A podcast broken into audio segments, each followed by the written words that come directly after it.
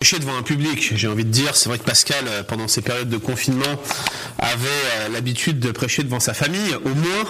Euh, moi, je prêchais devant ma caméra pendant des, semaines et des semaines, c'était extrêmement pénible. Je suis très content pour tous ceux qui nous suivent sur Internet, sur YouTube directement. Je salue les frères et sœurs des églises de Saint-Jérôme et de l'église réformée baptiste de la Trinité, qui qui aujourd'hui se joignent à nous en cette période encore compliquée, même si on voit le, le déconfinement qui s'annonce. Là, ça ça nous encourage quand même. On se dit qu'on peut enfin sortir un peu plus et que bientôt on pourra, Dieu voulant, reprendre nos cultes.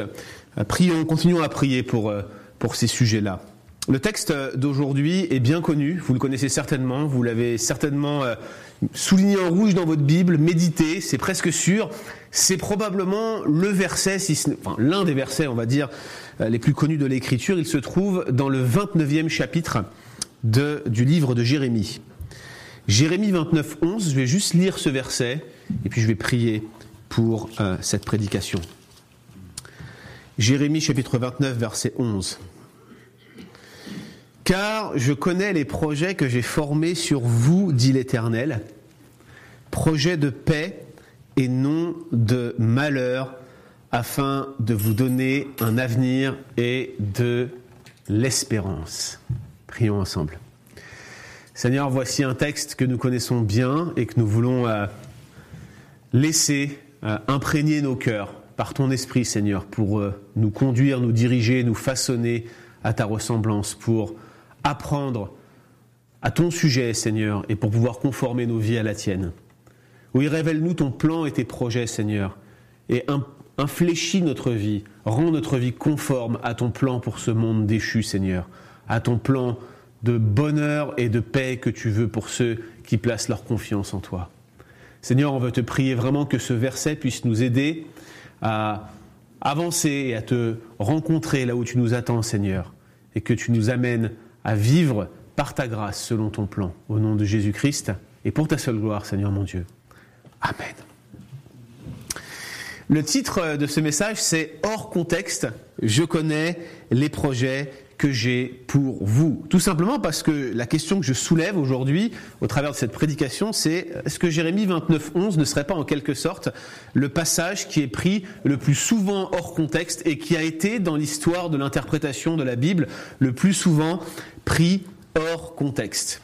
Laissez-moi vous lire euh, ce que dit l'un des téléévangélistes les plus connus des États-Unis d'Amérique dans l'une de ses méditations quotidiennes qui paraissent sur son euh, site web et qui médite justement sur ce verset de Jérémie 29, 11. Écoutez bien. Dieu a créé chacun d'entre nous pour rencontrer le succès. Avant la fondation du monde, il a établi un plan précis pour votre vie. Dans ce plan, il a marqué des moments clés qui vont venir à votre rencontre. Ce ne sont pas des moments ordinaires, ce sont des moments qui changent votre destin. Ils sont conçus pour vous propulser des années en avant. Le livre de l'Ecclésiaste dit que tout dépend du temps et des circonstances. Ecclésiaste chapitre 9, verset 11. Cela signifie que vous aurez l'opportunité de rencontrer les bonnes personnes, d'avancer dans votre carrière et d'accomplir vos rêves. Dieu a d'ores et déjà préarrangé pour vous des temps d'accroissement et de bénédiction. Alors certains l'auront peut-être euh, reconnu, il s'agit ici de Joel Austin, le pasteur, pasteur entre guillemets, de la méga church la plus importante des USA, puisqu'on parle ici de 40 000 fidèles. Euh, Austin n'en est d'ailleurs pas à son coup d'essai, j'ai regardé très rapidement son site web, c'était la première fois je crois que j'allais consulter son site, et je me suis rendu compte que ce verset était l'un de ceux sur lesquels il avait le plus médité, il s'y appuie euh, très régulièrement pour articuler sa version un peu soft là de l'évangile de prospérité en mode ta promotion sociale t'attend au coin de la rue. Et je crois qu'il y, a deux problèmes avec cette interprétation à la Austin. Le premier problème, c'est que Joel Austin euh, prend ce verset complètement hors contexte et le résultat est absolument catastrophique. Mais il y a un deuxième problème. Et ce deuxième problème, c'est que l'écrasante majorité des chrétiens comprend ce verset d'une manière analogue à celle d'Austin. L'idée, c'est que Dieu veut invariablement vous bénir. Votre avenir sera meilleur. Vous ne resterez pas dans votre situation de souffrance et d'inconfort. Dieu a un plan pour chacun d'entre vous. Il vous aime, il va vous bénir. La souffrance ne vient pas de lui. Par conséquent, accrochez-vous, accrochez-vous à son plan. Et c'est la raison pour laquelle Jérémie 29.11 est le verset le plus souvent cité sur les t-shirts, sur les tasses, sur les mugs, sur Facebook, parce que tout le monde aime l'encouragement et parce que Jérémie 29.11 est le verset d'encouragement par excellence, n'est-ce pas?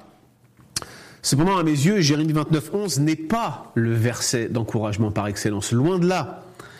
Et à vrai dire, j'estime que ce verset constitue le meilleur exemple de passage pris hors contexte de toute la Bible. Et mon objectif ce matin dans cette prédication, eh bien, c'est de vous expliquer pourquoi. Et ce que nous allons faire, c'est que nous allons regarder ensemble le contexte de ce verset dans un premier temps, puis dans un deuxième temps, nous allons regarder ensemble ce qu'il enseigne réellement, parce que nul doute qu'en dépit de ce hors contexte typique du 21e siècle, ce passage, comme toutes les Écritures, a quelque chose à nous apprendre, et nous allons chercher à savoir ce que le Seigneur veut nous dire au travers de ce texte. Alors quel est donc le contexte de ce verset? Eh bien, le contexte de ce verset, c'est une lettre, une lettre du prophète Jérémie aux exilés qui se trouvent à Babylone. Alors je dis une lettre, mais en réalité il y a au moins quatre lettres quand vous lisez des versets 1 à 23. Je ne vais pas relire l'ensemble du texte, on va le parcourir ensemble dans quelques instants. Mais il y a euh, à peu près quatre lettres qui sont envoyées apparemment par une sorte de valise diplomatique entre euh, le, le, le, peuple qui est resté dans le territoire de Juda et ceux qui se trouvent en Babylonie. Vous voyez, vous avez des noms qui sont mentionnés. Ce sont des secrétaires ou des, des fonctionnaires, des hauts fonctionnaires du roi euh, qui resté dans la région de Jérusalem et qui donc envoie des lettres et apparemment les courriers que Jérémie écrivait faisaient partie de euh, cette correspondance diplomatique. Donc on voit une lettre de Jérémie aux exilés, euh, versets 1 à 15, versets 21 à 23, une autre de Shemaya à Babylone et à Sophonie, versets 25-28, et puis une autre de Jérémie à Shemaya euh, au verset 24, et il semblerait qu'il y ait une deuxième lettre aux exilés au verset 31 et 32. Et donc le verset 11, là, qui nous intéresse, il fait partie de la première lettre de Jérémie adressée à des Israélites en exil. Et donc là, il faut qu'on pose tout de suite. Il faut qu'on s'arrête un instant. Parce que vous savez ce que c'est qu'une lettre? Vous avez tous déjà écrit des cartes postales. Je sais qu'on est à l'ère d'Internet aujourd'hui, mais vous savez bien que, quand vous écrivez une lettre, vous avez un expéditeur, vous avez un destinataire ou plusieurs destinataires identifiés. Or, vous n'êtes pas les destinataires de cette lettre. Autrement dit, Jérémie 29, 11 n'a strictement rien à voir à première vue avec votre carrière, avec vos rêves, avec vos plans d'accomplissement, avec le skidoo que vous prévoyez de conduire cet hiver sur le, sur le lac de l'Achigan, pas si loin d'ici. Jérémie 29, 11 n'a strictement rien à voir avec ça, ni même avec la moindre bénédiction que Dieu voudrait vous donner puisqu'à première vue, le courrier ne vous est pas destiné. Ce passage parle de projets bienveillants, certes, mais de projets bienveillants envers un peuple en exil. Et c'est très important qu'on prenne en compte ce contexte au moment où on ouvre ensemble les Écritures. Deuxième élément de contexte que je voudrais relever, avant qu'on aille plus loin, c'est un élément de contexte qui n'est pas proprement textuel, mais qui est plutôt un contexte général dans le cadre où cette lettre a été écrite. C'est cette situation, en fait, euh, euh, d'Israël et de Babylone au tournant de l'an 600 avant Jésus-Christ. Vers la fin du 7e siècle avant Jésus-Christ, Babylone va devenir la puissance euh, montante majoritaire dans la région qu'on appelle le Levant, le Proche-Orient ancien. Leur empire, qu'on appelle l'empire néo-babylonien, parce que euh, c'est un renouveau de la puissance babylonienne, eh bien s'élève sur les ruines de l'Assyrie et va rapidement s'étendre jusqu'aux frontières de l'Égypte. Donc vous, vous regardez l'Irak actuel sur la carte et vous vous imaginez un empire qui va jusqu'aux frontières de l'Égypte d'aujourd'hui. Et le grand roi conquérant qui va réaliser toutes ces conquêtes, il s'appelle Nabucodonosor II. Et ce n'est autre que le Nebuchadnezzar que vous retrouvez dans le livre de Daniel. Les Babyloniens donc sont en mode conquête, ils sont en train d'envahir un territoire complet. Et ils ont une politique d'extermination des élites du pays. Ils mettent à mort les gens qui leur paraissent euh, trop dangereux pour eux, mais en parallèle ils pratiquent une forme d'assimilation. Ils récupèrent de jeunes hommes. Le plus souvent, ils les importent à Babylone. Et ils les éduquent dans toute la sagesse des Babyloniens. C'était une pratique courante du Proche-Orient ancien. Et je vous renvoie notamment au chapitre 1 du livre de Daniel. Si vous souhaitez avoir un aperçu de ces pratiques babyloniennes. Donc certains étaient déportés et étaient forcés de se soumettre aux coutumes du pays. Alors Nebuchadnezzar va soumettre euh, le royaume du sud. Vous savez que le royaume du nord avait été déporté en 722, donc il n'existait plus en tant que tel. Il avait été déporté par les Assyriens. Mais Nebuchadnezzar va avoir en fait une double séquence de déportation. La première en 597, et puis une deuxième fois 11 ans plus tard, le fameux événement cataclysmique l'exil total du royaume du Sud en 587, peut-être 586 avant Jésus-Christ. Et ces deux défaites vont conduire à deux déportations distinctes. Voilà le contexte général dans lequel Jérémie écrit cette lettre. Qu'est-ce qui pousse Jérémie à écrire? Bah, Jérémie écrit cette lettre peu de temps après la, première déportation, on est en 597 avant, avant Jésus-Christ. C'est un moment où l'empire babylonien va connaître un espèce de, euh, il va manquer de souffle en quelque sorte et il va connaître euh, plusieurs révoltes. Il va être fragilisé en plusieurs points de l'empire et en réalité, à cause de cela, l'avenir de toute la région va sembler incertain. On sait, à cause de ce qu'on appelle les chroniques babyloniennes, qu'en 595, 594 avant Jésus-Christ, il va y avoir des troubles en Babylonie et il semble que plusieurs juifs étaient euh, impliqués, notamment des responsables juifs. Et en plus de cela, il y a des pseudo-prophètes, des gens qui se prétendaient être prophètes, qui étaient à Jérusalem et à Babylone et qui prédisaient, sur la base de ces troubles, la fin de l'Empire. Et donc, comprenez bien ce qui intéressait les juifs la fin de l'exil, le retour des exilés de Babylone à Jérusalem. Et si vous voulez un exemple de prédication de ce type, vous avez juste à tourner quelques pages avant dans vos Bibles et vous regardez Jérémie 28, la controverse entre Jérémie et le faux prophète Anania. Et le discours d'Anania, c'était quoi? C'était encore deux ans et je secoue le joug de Babylone sur vous et les exilés reviendront. Alors lui, Anania, il était encore à Jérusalem, mais dites-vous qu'à Babylone, il y avait des prophètes de ce type. Et c'est donc dans ce contexte dramatique, incertain, que Jérémie envoie une série de lettres aux exilés pour les mettre en garde, d'une part, mais aussi pour les avertir de la volonté de Dieu. Vous vous rendez compte que tout de suite, quand on établit le contexte, ça remet les choses en place et ça nous prévient d'utiliser ce verset d'une manière de type Dieu va vous bénir à tout prix. Alors que dit cette lettre de Jérémie? Eh bien, c'est avant tout un message de la part de Dieu. Regardez, d'emblée, par deux fois, Jérémie annonce Ainsi parle l'Éternel, verset 4 notamment. Il écrit ce qu'on appelle un oracle. C'est une parole de Dieu, c'est une révélation de Dieu pour son peuple. Et Dieu a quelque chose à dire au peuple en exil au milieu de circonstances dramatiques. Qu'est-ce que Dieu veut leur dire? Je pense au moins cinq choses. Et si vous voulez prendre vos Bibles avec moi, on va regarder à partir du verset 4 où l'oracle lui-même commence. On va regarder ce que Dieu veut dire au peuple qui est en exil.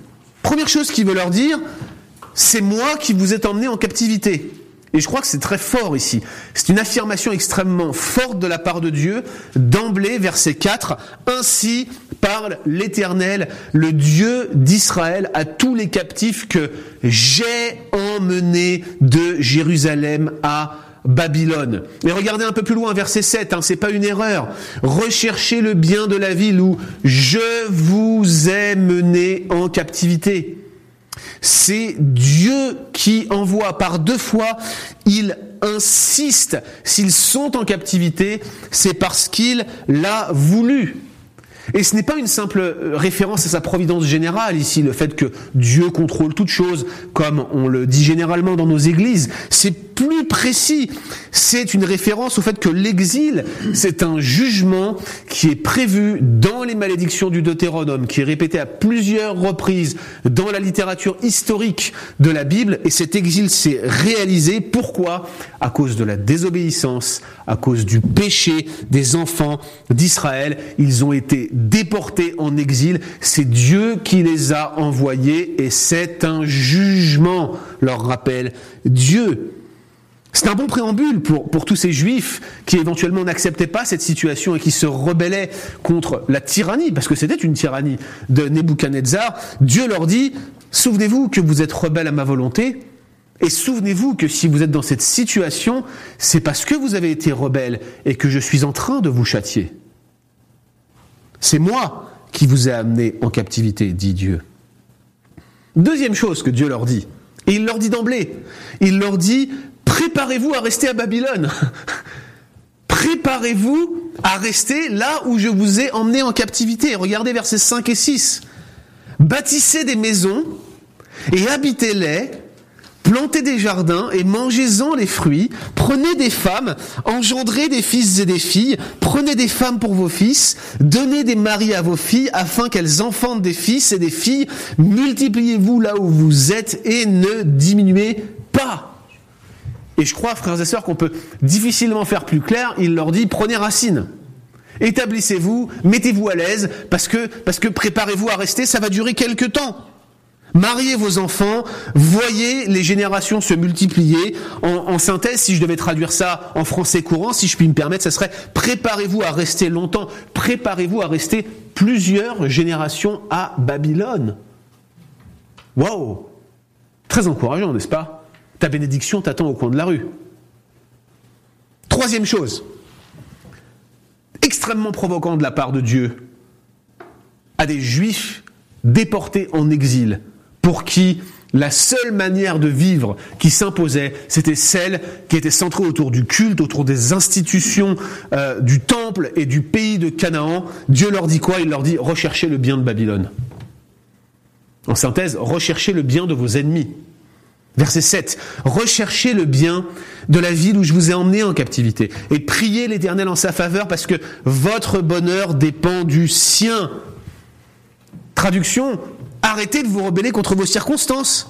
Arrêtez de vous opposer à la domination des Babyloniens. Vous allez rester longtemps dans cette ville et par conséquent, votre bien-être dépend du sien. Là encore, j'aimerais faire une petite aparté ici, parce que c'est encore un verset qui est systématiquement pris hors contexte. Ce verset, recherchez le bien de la ville où je vous ai mené. Vous voyez que Jérémie 29, 11 est régulièrement maltraité par les chrétiens, mais ce n'est pas le seul verset, ce verset 7 également. Ce texte ne dit pas que notre bonheur à nous, chrétiens du 21e siècle, dépend du bien-être de la société dans laquelle nous vivons. Non, notre bonheur ne dépend pas du bien-être de la société québécoise. Non, notre bonheur ne dépend pas du bien-être de la société française. Oui, ça peut avoir du sens, ce type de réflexion, sous certains aspects, mais ce verset ne dit pas cela. Il n'a pas une portée intemporelle, il n'a pas vocation à s'appliquer à tous les croyants de toutes les époques et il ne leur commande pas de s'engager socialement. Ce n'est pas du tout ce que dit ce verset. Il dit simplement à des exilés juifs du, à Babylone du VIe siècle avant Jésus-Christ qu'ils vont rester longtemps à Babylone et que cela vient de Dieu et qu'ils ont fort intérêt à cesser de se rebeller s'ils veulent être un tout petit peu heureux. Parce que c'est un châtiment. Le conseil est particulièrement provocateur. Pour eux, Babylone, c'est l'ennemi, ce sont des idolâtres, ce sont des païens. Mais en filigrane, qu'est-ce que, dit qu'est-ce que leur dit Dieu? Il leur dit, vous êtes comme eux, vous n'êtes pas si différents. Cherchez donc leur bien si vous voulez un tout petit peu avoir le bien, vous aussi, vous qui vous êtes comportés exactement comme ce que vous leur reprochez. C'est un reproche, chers amis. Ce n'est pas un encouragement à l'action sociale, c'est un encouragement à l'acceptation, à l'humiliation, à l'abaissement sous la puissante main de Dieu qui est en train de leur dire cessez d'être arrogant, cessez d'avoir la nuque raide. Quatrième chose que Dieu leur dit dans ce chapitre 29, dans cette première lettre de Jérémie. Il leur dit, n'écoutez pas les faux prophètes. Ça paraît tomber sous le sens, mais il leur dit quand même, n'écoutez pas les faux prophètes, versets 8 et 9, car ainsi parle l'Éternel des armées, le Dieu d'Israël. Ne vous laissez pas tromper par vos prophètes qui sont au milieu de vous et par vos devins. N'écoutez pas vos songeurs dont vous provoquez les songes, car c'est le mensonge qu'ils vous prophétisent en mon nom. Je ne les ai point envoyés, dit l'Éternel. Je crois que c'est assez clair que les circonstances qui agitaient l'empire babylonien excitaient l'imagination des hommes qui se prétendaient prophètes. Et si vous pensez que c'est quelque chose qui se limite à l'époque, vous avez qu'à regarder ce qui se passe sur les réseaux sociaux avec la crise du coronavirus. Tout le monde y a été de sa petite prophétie. Et encore une fois, on en a vu beaucoup qui sont loin de s'être réalisés. En ce qui concerne ces prophètes qui étaient à Jérusalem ou à Babylone, eh bien, ils, prédisaient la chute de Babylone à très court terme. Ils prédisaient la fin de l'exil. Je vous ai mentionné tout à l'heure Anania. Je vous laisserai relire Jérémie 28 chez vous. C'est juste avant. À vrai dire, je crois réellement que ces lettres dans le livre de Jérémie ont été insérées ici justement pour faire écho à ce que Anania disait au chapitre 28. Et il est fort à parier que les faux prophètes de Babylone dont il est question dans cette lettre étaient directement, je pense, indirectement, c'est possible, en contact avec ce faux prophète Anania. Donc ce sont des faux prophètes opportunistes.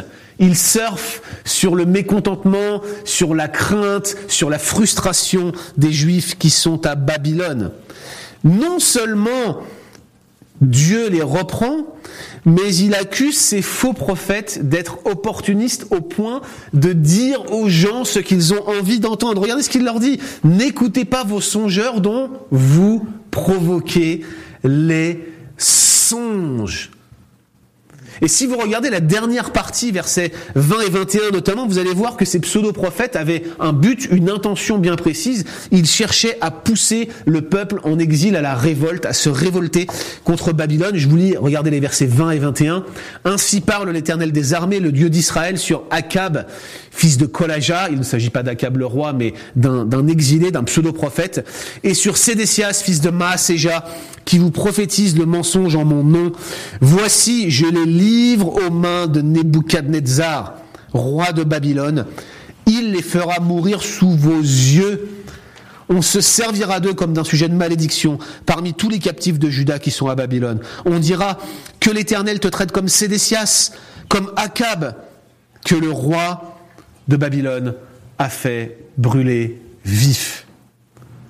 C'était des personnes qui pratiquaient la sédition, c'était des personnes qui se rebellaient contre le roi de Babylone. Et je suis pas en train de vous dire que c'est pas légitime de se rebeller contre la tyrannie. Ce que je suis en train de vous dire ici, c'est que le message de Dieu est différent. Il leur dit, vous n'êtes pas en exil à cause des circonstances adverses qui s'acharnent sur vous par hasard. Vous êtes en exil parce que je vous y ai conduit. Et si vous vous rebellez contre le jugement qui vous est imposé, si vous vous rebellez contre la force de Nebuchadnezzar qui s'exerce sur vous, eh bien, vous vous rebellez contre le jugement que j'ai moi-même établi sur vous. Si vous écoutez ces faux prophètes, vous vous laissez aller à vos songes. Si vous écoutez les gens qui vous prophétisent le contraire de ce que moi je vous dis, tout ce que vous faites, c'est de pratiquer la rébellion et l'idolâtrie. C'est de vous enfoncer toujours encore davantage dans ces péchés. N'écoutez pas ces hommes, leur dit-il. Ce qu'ils vous disent ne vient pas de moi, ils vous poussent à la rébellion. Je vous ai envoyé en ce lieu avec un dessein bien précis. C'est à cause de votre désobéissance. Ne persévérez pas dans cette mauvaise voie. Cinquième et dernière chose, jusqu'à ces versets 10 et 11, que la lettre de Jérémie leur dit. Mais voici ce que dit l'Éternel.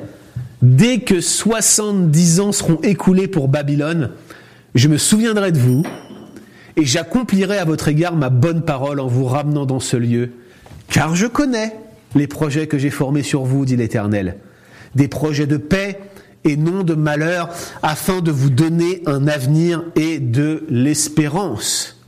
Soyez patients, leur dit Dieu. Soyez patients et faites-moi confiance.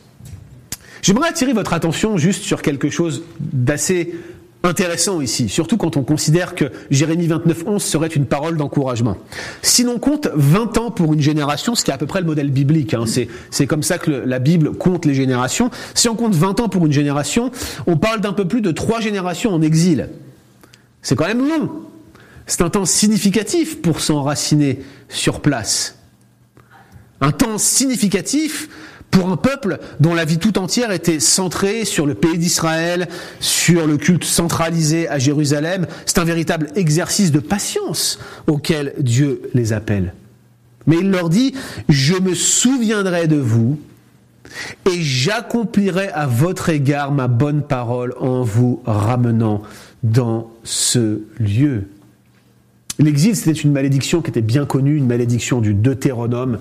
Et vous savez que, que la piété des Israélites depuis Josias était particulièrement centrée sur le livre du Deutéronome qui est comme retrouvé, comme si on avait perdu la loi. Mais sous Josias, on retrouve ce livre du Deutéronome, donc les malédictions d'exil étaient pertinentes, on les perçoit dans les commentaires qu'en fait Josias et les rois ultérieurs jusqu'à la déportation. On sait que c'est une malédiction qui pèse sur eux à cause de Manassé, le le grand-père de Josias. Mais le retour d'exil était vu comme une grâce plus grande encore. Et je pourrais vous citer des dizaines et des dizaines de versets qui vous montrent que c'est comme si l'exil était inévitable à cause du cœur des Israélites, mais d'avance, d'avance, on prie, on sollicite Dieu, on fait des pétitions pour que Dieu nous restaure. Regardez par exemple la prière de Salomon en 1 roi 8 après la, dédicace du temple. Il dit, quand ton peuple d'Israël sera battu par l'ennemi pour avoir péché contre toi, s'ils reviennent à toi et rendent gloire à ton nom, s'ils t'adressent des prières et des supplications dans cette maison, exauce-les des cieux, pardonne le péché de ton peuple d'Israël et ramène-le dans le pays que tu leur as donné à leur père. 1 roi 8, 33, 34. Sauf que les Israélites à Babylone n'avaient pas confiance en Dieu. Ils ne le croyaient pas. Ils ont été déportés à cause de leurs péchés et malgré cela, ils ne rentrent pas en eux-mêmes, ils persévèrent dans leur rébellion. Mais Dieu leur dit, je, connais les projets que j'ai formés sur vous. C'est des projets de paix. C'est pas des projets de malheur. Je veux vous donner un avenir, je veux vous donner une espérance, je veux accomplir ma bonne parole. Je veux vous restaurer dans ce lieu afin de vous donner un avenir et de l'espérance. Laissez-moi faire deux remarques sur ce plan, et je pense que c'est très important parce que ça va qualifier et clarifier le plan de Dieu. Tout d'abord, ce n'est pas une promesse inconditionnelle. Dans l'ensemble du livre de Jérémie, vous avez cette promesse de restauration qui est sous-jacente dans, toute la littérature exilique en fait. ce que j'appelle la littérature exilique, c'est la littérature qui est écrite au moment de l'exil comprendre Ézéchiel, comprendre Jérémie. Vous avez les deux prophètes qui sont côte à côte. L'un est à, Jérusalem, c'est Jérémie. L'autre était porté à Babylone, c'est Ézéchiel. Et les deux, en quelque sorte, se font écho l'un à l'autre. Vous retrouvez les thèmes de l'un chez l'autre. On a même l'impression qu'ils réutilisent parfois les mêmes textes, qui les influencent de la même manière ou qu'ils ont un échange peut-être informel. On n'en sait rien. Il y a beaucoup de discussions là-dessus. Mais la littérature d'exil témoigne que la promesse de restauration qui, anime toutes les personnes qui étaient exilées à l'époque, c'est normal, c'est leur espoir, eh bien cette promesse de restauration, elle est profondément conditionnelle. Elle est conditionnée au fait de s'humilier. Elle est conditionnée au fait de se repentir. Elle est conditionnée au fait de chercher la face de Dieu et d'obéir aux conditions de l'alliance. Mais la bonne nouvelle, c'est que Dieu va pourvoir à ces conditions. Dieu va les conduire à s'humilier. C'est ça la promesse implicite. C'est ça la bonne nouvelle de ce plan de Dieu, de ce livre de Jérémie, de ce livre d'Ézéchiel. D'autre part, l'accomplissement de cette promesse, on sait qu'il va avoir lieu. Il nous est relaté dans le livre d'Esdras-Néhémie. La parole de Dieu s'accomplit à la lettre. On sait qu'ils vont être restaurés dans leur pays. Mais si vous connaissez ces livres euh, d'Esdras et de Néhémie, et la manière dont cette restauration va avoir lieu, vous savez que ça ne sera pas une partie de plaisir pour ceux qui vont rentrer d'exil. Et les personnes âgées qui vont voir la dédicace du nouveau temple et qui vont en pleurer vont être des personnes qui vont subir la moquerie, l'humiliation, l'opposition, des trahisons, des divisions, des meurtres. Voilà comment le retour d'exil va se passer. On est bien loin de l'avancement de carrière que Joel Austin vous promet sur la base de Jérémie 29 11. Ainsi donc, chers amis, Jérémie 29, 11, c'est une promesse qui est donnée à une partie du peuple d'Israël en exil pour les encourager à voir l'action de Dieu au milieu de leurs souffrances, pour proclamer que le plan de Dieu à leur égard s'accomplira dans le dépouillement et que les projets de paix qu'il a pour eux mettront plusieurs générations à s'accomplir. J'ai échangé rapidement ce matin avec notre frère Pierre Sauvan-Chauny, qui est professeur à la faculté Jean Calvin à Aix-en-Provence. Pierre Sauvan me racontait comment il euh, parlait à son groupe de jeunes de ce verset. Il leur disait, si vous êtes prêts à attendre très longtemps pour voir l'accomplissement des promesses de Dieu, oui, éventuellement, serrez Jérémie 29, 11 dans votre cœur. Mais souvenez-vous que ceux qui entendaient la promesse, le plan de Dieu tel qu'il leur était présenté, entendaient surtout qu'ils allaient mourir en exil. Voilà pour ce verset d'encouragement. Du coup, une fois qu'on a dit toutes ces choses et une fois qu'on a parcouru ensemble ce que cette lettre de Jérémie signifie, et en particulier ce verset 11, posons-nous la question, qu'est-ce que cette lettre, qui ne nous est pas destinée, qu'est-ce que cette lettre nous invite néanmoins à faire? Qu'est-ce que cette lettre qui ne nous est pas destinée nous invite à pratiquer? Première application pour nous, je crois, arrêtez d'appliquer directement à vos circonstances des passages qui ne vous concernent pas. arrêtez de prendre des textes de la Bible pour vous les attribuer à vous-même comme si vous en étiez les destinataires. Vous n'êtes pas un Israélite déporté à Babylone au VIe siècle avant Jésus-Christ. Vous n'êtes pas assujetti à l'alliance mosaïque et aux malédictions, bénédictions du Deutéronome. Elles ne s'appliquent pas directement à vous, même si elles ont énormément de choses à vous apprendre. Vous n'êtes pas destinataire de cette lettre. Ces promesses ne s'adressent pas à vous, elles n'ont strictement rien à voir avec vos plans de carrière ou d'avenir personnel ou de confort ou je ne sais quoi qui pourrait s'attribuer, que vous pourriez attribuer à Jérémie 29, 11. Dieu n'a d'ailleurs jamais promis que ceux qui placent leur foi en lui progresseront socialement ou verront leur niveau de confort s'améliorer. Je crois personnellement que ceux qui sont sérieux dans leur vie chrétienne et qui placent leur confiance en Jésus-Christ, qui sortent d'une situation déplorable, ne pourront que s'améliorer par la grâce de Dieu, parce qu'il y a une certaine sagesse qui accompagne la marche chrétienne normale, cette sagesse proverbiale, celle qui nous est décrite dans cette littérature comme l'Ecclésiaste, comme les différents livres des proverbes. Donc il y a un principe général, je pense, que ceux qui sont sérieux dans leur relation avec Jésus-Christ, qui qui mettent en pratique les ordonnances de l'Éternel, eh bien, ils ont une vie mieux rangée, plus ordonnée, et ils peuvent éventuellement progresser socialement. Je crois qu'il peut y avoir un lien de cause à effet, mais en aucun cas vous n'avez une promesse. Dieu ne vous promet pas de vous donner un progrès social, ni en Jérémie 29, 11, ni nulle part dans les Écritures ce n'est pas non plus une promesse de bénédiction spirituelle pour les croyants de la Nouvelle Alliance. Il y a des dizaines de promesses qui sont associées à la Nouvelle Alliance. C'est un fait. Nous sommes bénis de toute bénédiction dans les lieux célestes, mais Jérémie 29.11 ne dit tout simplement pas cela. Ce n'est pas une bénédiction de la Nouvelle Alliance. De manière générale, donc frères et sœurs, arrêtez de lire la Bible comme si elle avait été écrite directement pour vous, Personnellement, ce n'est pas le cas. Il faut que vous compreniez dans un premier temps ce que la Bible dit à ses destinataires initiaux avant de pouvoir en tirer des applications pour vous. Mais du coup, qu'est-ce que Jérémie 29, 11 peut nous apprendre? Eh bien, si je devais résumer le message central de Jérémie 29, 11, je crois que je le ferais ainsi, par cette phrase. Je dirais, acceptez que votre Dieu bienveillant suscite des circonstances adverses dans votre vie. Voilà le message de Jérémie 29, 11. Acceptez que votre Dieu bienveillant suscite des circonstances adverses dans votre vie. Et oui, chers amis, c'est premièrement Dieu qui envoie les Israélites en exil. Oui, c'est une punition divine.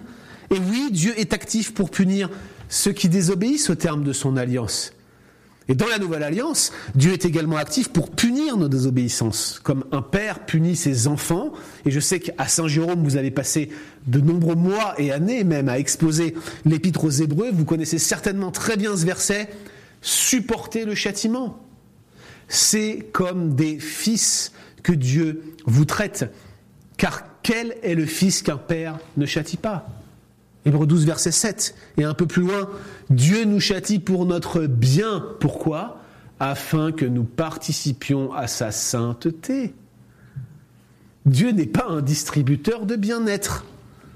Dieu travaille aussi en nous par des circonstances inconfortables. Son plan bienveillant, son plan merveilleux s'accomplit aussi par les pertes, s'accomplit aussi par les régressions sociales, s'accomplit par le chômage suite au coronavirus, s'accomplit aussi par les circonstances adverses de votre vie quand vous en rencontrez. Et je suis pas en train de venir vous donner une leçon du haut de la chair ici. Croyez-moi, quand c'est dur, c'est dur pour tout le monde d'une manière ou d'une autre.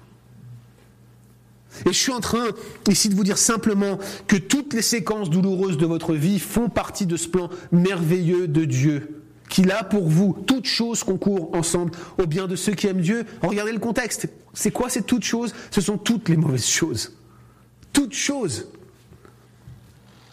Dieu veut le bien des Israélites par l'exil.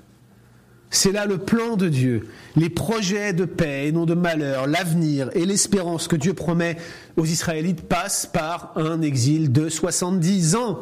Vous voulez vous l'appliquer à vous-même? Vous voulez prendre cette promesse pour vous? Vous voulez la serrer dans votre cœur? Vous êtes prêt pour partir 70 ans quelque part? Cela implique que le nombre de ceux qui entendaient cette promesse étaient d'un seul coup informés qu'ils allaient mourir en exil. Alors en quoi cette promesse pouvait-elle les réconforter? Certainement, Dieu voulait que, les enfants d'Israël lui fassent confiance depuis la captivité, pour l'exil. Il voulait qu'ils comptent sur lui plus que sur leur petite bande de terre près de la Méditerranée. Il voulait qu'ils comprennent que le pays de Canaan n'était qu'une pâle ombre de ce que Dieu peut et veut leur offrir. Dieu est plus grand que Babylone, c'est un fait. Dieu est plus grand que Sion.